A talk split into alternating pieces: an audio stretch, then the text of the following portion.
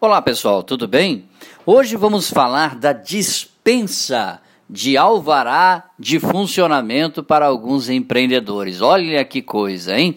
A partir do início de setembro deste ano, começou a valer a resolução que permite que MEI, micros, microempreendedores individuais, sejam dispensados de alvará ao, é claro, né, ato público de liberação de atividades econômicas relativas à sua categoria.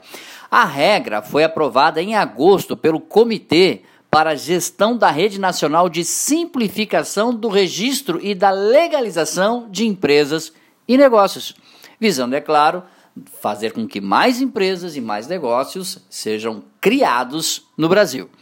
Segundo o Ministério da Economia, a norma é reflexo da Lei de Liberdade Econômica em vigor desde setembro do ano passado, que visa tornar o ambiente de negócios no país mais simples e menos burocrata ou burocrático, como queira.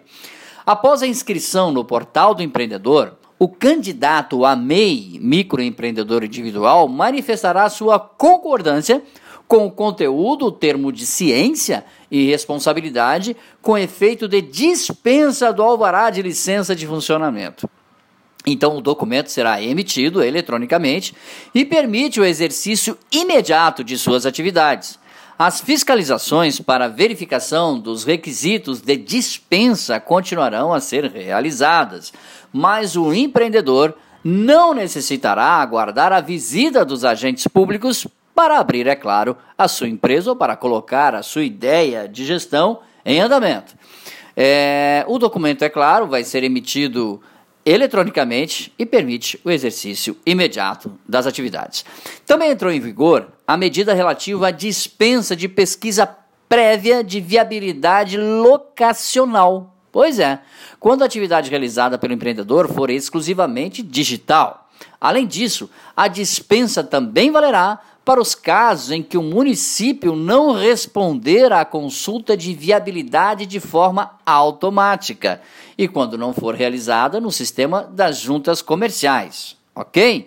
Então, repetindo para você, também entrou em vigor a medida relativa à dispensa de pesquisa prévia de viabilidade locacional, quando o produto ou empresa for digital.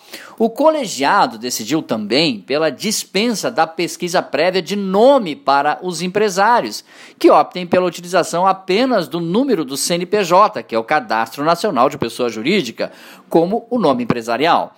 A norma pretende eliminar a possibilidade de coincidência de nome no registro empresarial.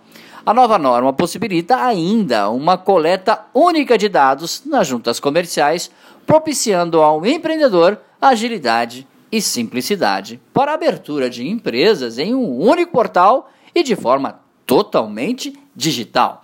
Em um cenário de impacto negativo na economia que vivemos, principalmente para as micro e pequenas empresas, medidas como essas agilizam e desburocratizam a formalização e abertura de negócios, fazendo com que os empreendedores possam, de maneira mais simples, ágil e fácil, colocar em prática seus projetos e contribuir para o movimento econômico do país e o desenvolvimento, é claro, dos pequenos gestores, dos médios gestores e dos grandes gestores. Sem contar, é claro, com a empregabilidade do país que precisa ser, é claro, aumentada urgentemente. Tá bom, pessoal? Dicas sobre o assunto? Fale conosco, dbmarketingpublicidade.gmail.com. Um grande abraço, até nosso próximo encontro. Tchau, pessoal.